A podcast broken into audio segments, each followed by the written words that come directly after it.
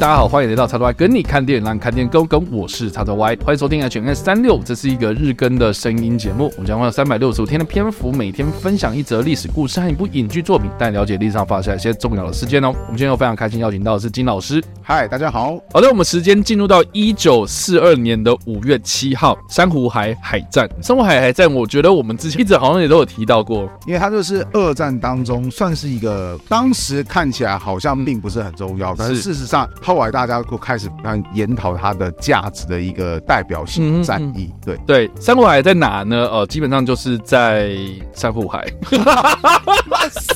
讲对没讲？没有，就是就是澳洲到这个西太平洋、西南太平洋海域啦。哦，就是就是这片海域。但我们也都知道说，哈，这是二战的太平洋战场。嗯、哦，就是自从这个呃日本偷袭珍珠港之后，就开始开打嘛。那是一开始日本啊，他们有所谓的南进政策嘛，所以就其实很少了。我们现在所熟知的东南亚地区，那往这个西边一点点走的话，就是中南半岛嘛，中国沿海一带，然后包括台湾，湾然后再就是菲律宾，然后再往这个东边东南一点点的话，可能就是当时是荷兰或者德国所属的这个印尼哦，印度尼西亚，或是一些所罗门群岛啦，或是一些太平洋上面的一些群岛岛礁啦，哇，这些地方其实都是非常非常重要的一些占有重战略地位的岛屿哦。嗯，那都被日本人占领之后呢，就盟军面临到的一个威胁，很重要一点就是澳洲跟美国之间的这个运补路线呢，就可能会被切断。是，那这个也可能造就了，就是日本接下来的下一步可能就是入侵澳洲，嗯，然后甚至是把整个西太平洋的地区都吃下来。是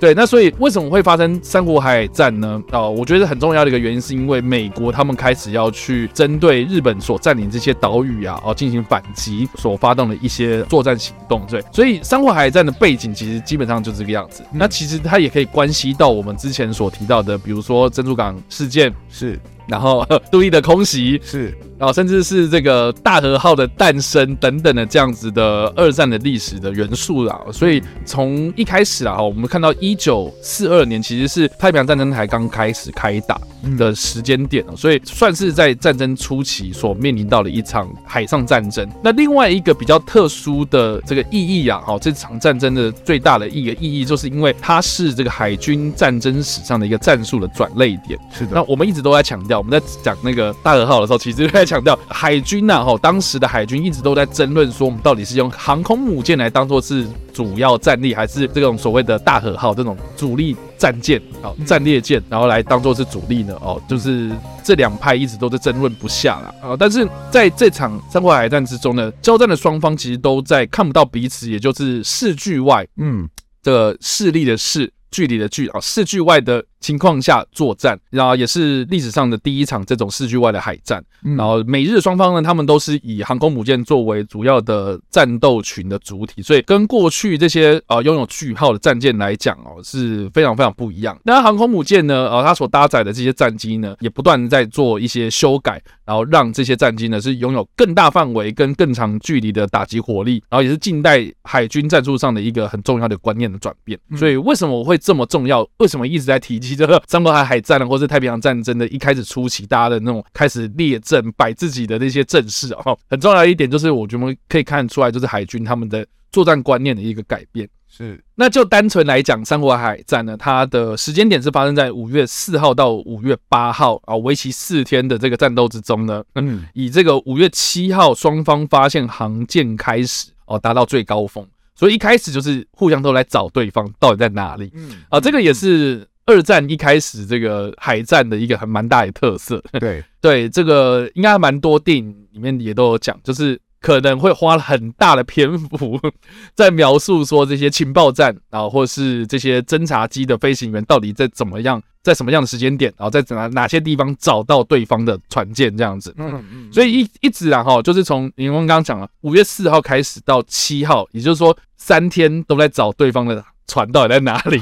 对，然后最后最后的就是美军的列辛顿号。哎，列辛顿，美国独立战争。对，对，我们之前有，我们之前有提到列辛顿号呢，呃，这个航空母舰就重创啊、呃，被日本重创沉没。嗯，然后约克镇号航空母舰呢也受到严重的损害。那日本的主力的航空母舰的翔鹤号啊也受到重创，所以就有点像是二比一吧，哎，一点五比一吧。嗯，对，一艘沉沉了嘛，就列辛顿号沉了，是，然后约克镇号是。呃，受损，对，受受损啊。然后呃，换的是这个日军的祥鹤号，然后它也是重创，是对，所以等等于是说修一修就可以再回去作战这样。所以就船舰的数量上，其实是日军获得了战术上的胜利。嗯，所以对对，所以这件事情呢，并不是盟军哦开始反败为胜啊什么的，还不是这个关键，就是日军的海军实力在这个时间点还是很强的这样子。嗯嗯。而且其实这个这个珊瑚海海战对于后当时的美军其实算是一个不小的打击，因为当时的美军他其实我印象中没记错的话，他拥有的航空母舰数好像就只有四艘左右。那他在这场海战当中又挂掉一艘，也就是说，哇，他只剩下最后的三艘了。那相比之下，当时日本的航空母舰数量反而是比较多的，所以在这种情况下，日本损失一艘。美国损失一艘，可是实际上双方的战那个什么战力的差距，可能进一步的把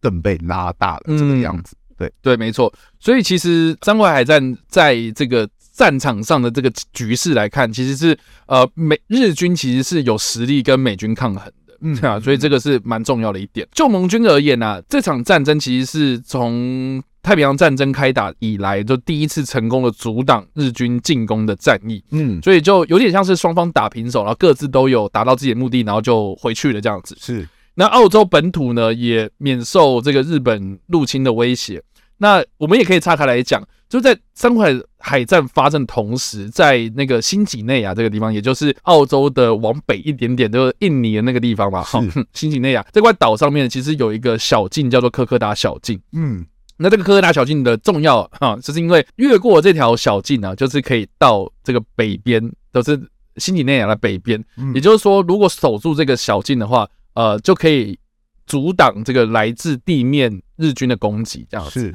所以澳洲就派了一些他们的军人，就是守着这个小径。那有一部电影就叫做《可可达小径》，大家可以去看。然后我看的当下非常非常震撼，很大的原因是因为。我很少看到在二战里面就是有澳洲人拍的电影，嗯，对，然后澳澳洲人拍自己的二战的故事，是，然后里面的装备啊什么的，这个是比较我们少看到的那种澳洲军人哈，就是他们没有戴钢盔，他们可能戴那个丛林的那种大盘帽，哦，对，就很像西部牛仔那种牛仔帽。啊，是哦，对，然后还会折起来一边，然后他们穿短裤这样，短袖短裤，短裤可以理解，然后长袜这样子，嗯，然后就是守着这个。曲折，那你知道，那你要说小径，然后感觉是一条路，没有，它是那种需要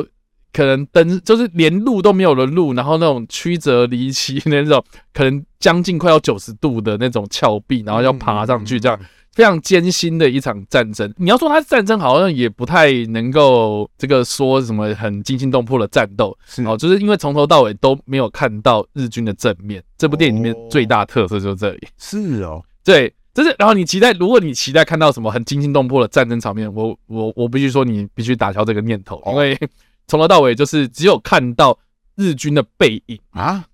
对，他也没有看到，就是说哦，日军他们冲过来，哇，好恐怖，这样没有，就是。从树林之间，然后射那些子弹出来，你根本都不知道敌人在哪里，所以那那那种战场上面，其实更能够感受到就是这些军人的无助，这样是对，所以我觉得还蛮推荐大家去看，还蛮特别的一个战争片。哦，的确，对，因为他们是在丛林当中作战。对，我这边突然想到一个很 很有趣的一个经验，就是说。因为我曾经去拜访一个武术道馆哦，OK，我认识那个武术道馆的练习生啊，他说：“哦，我的爷爷以前是台籍日本兵这个样子哦，OK。”然后后来他的爷爷他其实算是修飞机的那种，其实算是勤务兵吧。嗯，结果他后来被派到缅甸战场去当中去负责维修，对对，然后派到缅甸缅甸战场。然后后来因为士兵打着打着不够，所以到时候其实他虽然说是勤务兵。他还是要拿着步枪上战场，就被推上去这样。对，而然后他就说，他就说，其实，在丛林里面作战，那个感觉是非常非常的诡异跟恐怖的，因为其实你大部分的视线都会被挡住。然后如果，然后他说他们走路在丛林当中走路，没有人直挺挺的这样子走，然后他们必须得让半蹲下来这个样子，而且他们前进也不是像我们这样的，就是这样一。啊，这样直接两脚这样前进。他们说他们有个种步法叫骑龙步啊。我我还问说，哎，什么叫做骑？他说什么叫骑龙骑龙步？还有什么骑什么龙啊？啊，就骑着一条龙的那种，然后骑龙步。对，然后为什么叫骑龙步？他他他他没有跟我解释我所说那为什么叫骑龙步，但是他说所谓的骑龙步是说，你一般来讲我们走路嘛是这样两腿这样子直接这样子往前走嘛，对不对？可是其实这样走的时候，其实你身体会这样起伏。嗯，那你有可能会曝光你的哦，因为你在动啊。对，哦、所以所以骑龙步是说你的脚，比如说你右脚，你要突然这样子，是走到你左，跨到你左脚前面，就是这样跨着跨着这样交叉着。哦，你的身体就不会上下摇晃，对，你的身体不会上下摇晃，你就可以减少你的曝光。然后他们他们还会，然后而且他们做最酷的一点是，那当时他们遇到什么军队呢？因为在缅甸，所以他们遇到的是中国的远征军，所以他们有时候被抓住之后，然后就说，为什么日本人他们会那个中国远征军说，为什么日本人会讲中国话？然后那个说，你就说我我是一个中国人，他真的会说，哦，我台湾来了，我台湾来了。然后那个什么，结果其实台湾来了也没有特别优待，还是被抓去关的这样子。但是哦，所以所以他的阿公是被抓去关，对，还是有被抓去关。但是幸好比较没有那么曲折的话，还是就是战败。结束之后有被放回来这样子。哦，OK。我有听过更曲折的是那个被派去东南亚，然后结果后来这个被编入到国民党军队，然后作战，就在国共内战当中被打国共内战嘛，然后被共产党抓到，然后于是去打韩战，对，又去打韩战，然后 然后顺便，然后然后顺便又被那个苏联不知道为什么，就经过苏联的时候，又顺便去苏联的那个监狱当中执勤之类，所以所以我后来就跟我学生说，嗯，因为这个样子，所以这个那个我认识的某个朋友的爷爷。他免费的去了好几个国家游玩，但是去游玩的地方都是监狱，这个样子。对，所以所以算是刚刚讲到那个，你刚刚讲到澳洲军队，我大概可以听到一些例子，就是说这在丛里面作战，那其实压迫感很大，因为对遮蔽物太多了，然后你都要提心吊胆，说会不会下一刻你突然瞬间就看到对方，或者说对方的子弹就突然过来，那种心理压力感的确其实很容易压垮一个。你就是说这么说啊，正常人很容易就在那种情况下待一个稍微久一点，可能精神就崩溃了。嗯嗯嗯，对对，所以所以我这个只是一个我们刚刚说的科科达小径，它算是一个陆地上的一个插曲。嗯，但是主要珊瑚海战还是在海上嘛。哦，对，所以就是我们刚刚提到了哦，双方对于就是自己达到目的之后，你就马上收手，他们也不会去照进，或者是就进一步就要去进攻，或是哪里这样子，所以。啊，基本上就打完之后，然后就跑了。那双方受损这航空母舰就回到了各自的这个母港里面去进行修理。那最大最大的这个美军方面啊，就是这个约克镇号呢，就受损的非常严重。然后他们就短时间内就是要把它赶快修好，要不然。就是他们现在手上的那个四艘航空母舰，其中有一艘是进 进场维修状态，其实没有办法用三艘去对抗日军的这个四艘的航空母舰的战力，这样是，所以就接下来的中途岛海战呢，为什么就是美军它是有这个呃约克镇号的帮助啊？然后其实蛮大的一个关键啊，嗯，对对对，就是约克镇号它有。马上的抢修，这样是好。那我们在这边所推荐的电影呢？哦，就是并没有一部电影是完完全全在描述说珊瑚海战的。然后原本也要这个推荐科科达小径，我是觉得说有点就是好像偏题了。对，有点偏题。那近期呢，呃，就是我看到的《决战中途岛》这部片呢，是有提到就是珊瑚海战，而且还有拍出来，这是比较少见的。是对，所以我在这边推荐的电影是《中途岛海战》。那这部片呢，算是这个二零一九年由这个《ID4 星际终结者》啊，罗兰·艾默瑞奇所执导的一部，嗯。战争片、史诗电影嘛，史诗，它有到史诗吗？呃，历史。好的，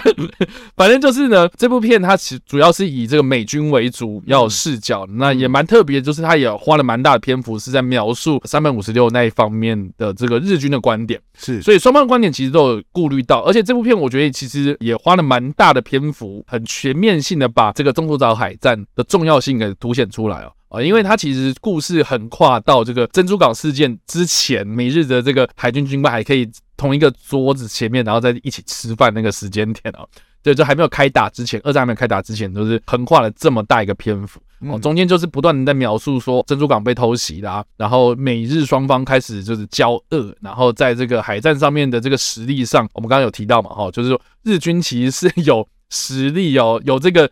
精英的这些分子啊，这个精英军人是可以把这个盟军给打趴了。是的，而且甚至呢，当年的这个美国的海军呐、啊，哦，就是在电影里面其实有呈现啊，就是说他们的鱼雷的品质很差，是，然后甚至是他们在战术上面并没有像日军来的实战经验这么丰富。因为当时日本已经有在中国的战场打过一段时间，对，很很已经有这个经验了嘛，而且。你在入侵这些殖民地的时候啊，其实也是动用到一些海军的战术嘛。对，所以就这个实战经验来讲，就是日本是非常有丰富经验的，而且这些飞行员或是这个飞机的性能，零式机啊，哈，这些性能其实都优于美国的这些比较粗犷一点的这种战机或是他们所谓的武器啦。哈。是对，所以呃，我觉得这部片其实蛮全面的，我自己看的是非常的爽快啊。了解。对，而且这部片它有蛮大的一个主要的视角。其实是在描述这个俯冲轰炸机的飞行员，嗯，哦，他在企业号上面所发生的故事，所以我是觉得说，这部片其实某方面程度来讲，它的视角主要视角其实是呃企业号的故事，嗯，对，就就是那个航空母舰哦，我不是说星际争霸战，然后这个 企业号的故事。说到企业号，我真的觉得其实这部片一开始真的就刚刚说开头就是感动，因为它一开头就是直接。俯瞰这个企业号的甲板，啊，OK，我觉得哦，瞬间那个很有气势，对，超级有气势。而且如果了解企业号的那个，它算是他的战争经历的话，其实会，我会觉得说对这艘船另眼相待，因为他是在。美国太平洋的战争史上，就是二战史上拿过最多颗战斗之星，就是功勋的一个那个舰艇，甚至那个当时在二战结束之后，都很多人在说，哎，我们是不是应该把它把它保永久的保留下来，因为它是一个这么的功勋卓著的一一艘舰艇。结果后来这个舰艇因为当时的资金不足的关系吧，还是要被拆掉。结果后来是老兵们就说，好，你要拆了。我们没办法保存下来，很可惜。但我们要求你之后核动力的航空母舰一定要用企业号来命名。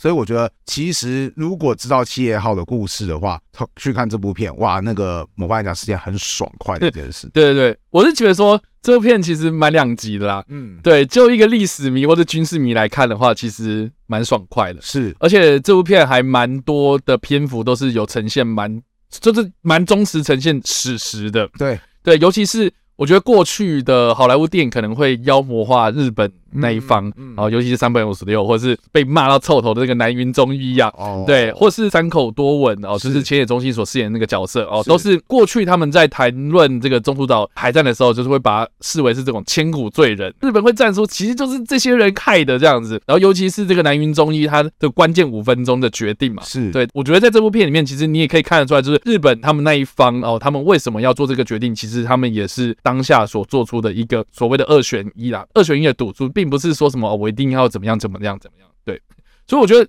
这部片蛮全面的，而且战斗场面之外，呃，我自己是蛮喜欢，就是他们在破译这个情报的部分。哦，对，因为因为其实珊瑚海海战啊，或是中途岛海战啊，或是是个珍珠港事件，其实很那个呃，这个重点就是这个美军他们所掌握日军的情报，并一开始并没有那么的全面。嗯。但是到了中途岛海战的时候呢，其实他们就是事先知道了这个日本他们要攻击的目标就是中途岛，所以他们在事先已经做好了一些部署。所以为什么会这么的快速反应啊？或是跟珍珠港事件的那个状态的海军比起来，就是差了那么一点点。是对，就是事先有超前部署这样子。说到情报，对，很有趣。这个这里面当中有一个桥段，对，就是他们那个日本在进行兵棋推演，说，哎，我们之后去打中途岛战况会怎么样？嗯，结果不是那个，好像山本五十六已经去听到南云忠一在大发脾气，哦，对，你们怎么可以这样子搞呢？然后那个。就年轻军官呢、啊？你们这些人啊，告诉你们就要从珍珠港出发，你他妈的只会结果在中途岛那边给我埋伏。对对对，因为那个什么，当时就是其实真正历史上进行推演的时候嘛，对他们其实日本人他们也有在进行推演，他们就。推推演了几个情况，那理想中的情况当然就是说，哦，我打中途岛，其实真正目的也不是为了这座岛屿，而是我要歼灭你的航空母舰的主力。所以我是希望说，你从那个夏威夷那边过来，对，然后你远道而来，我都已经准备好了，耶，我们来打一场，就是我以逸待劳个埋伏战。结果他们在进行兵棋推演的时候，就发现，哎，糟糕！如果他已经就是在，他已经不在张志光里，对，他航空母舰就在这附近的话呢，会发生什么事情？就推实际推演结果就是，哇，日军大败这个样子。嗯、结果后来当时日本的指挥官说，没有，他们不会那么厉害的，对他们不会那么厉害，所以你要按照我们的理想，就是他是要从夏威夷出发的哦，然后我们就这样的推演这个样子。其实电影当中也有演出来，对，好，只是觉得当时会觉得有点好笑，就是对对，但但但是因为我们已经知道结果了嘛，所以我们用这样的观点去看的话，其实是不是那么正确了？是。对，但是呃，他花了很大的篇幅是在描述说这个呃美军的情报官他们怎么样破译这个日本日军的密码，嗯，然后猜出来说哦，他们那个代号就是在指这个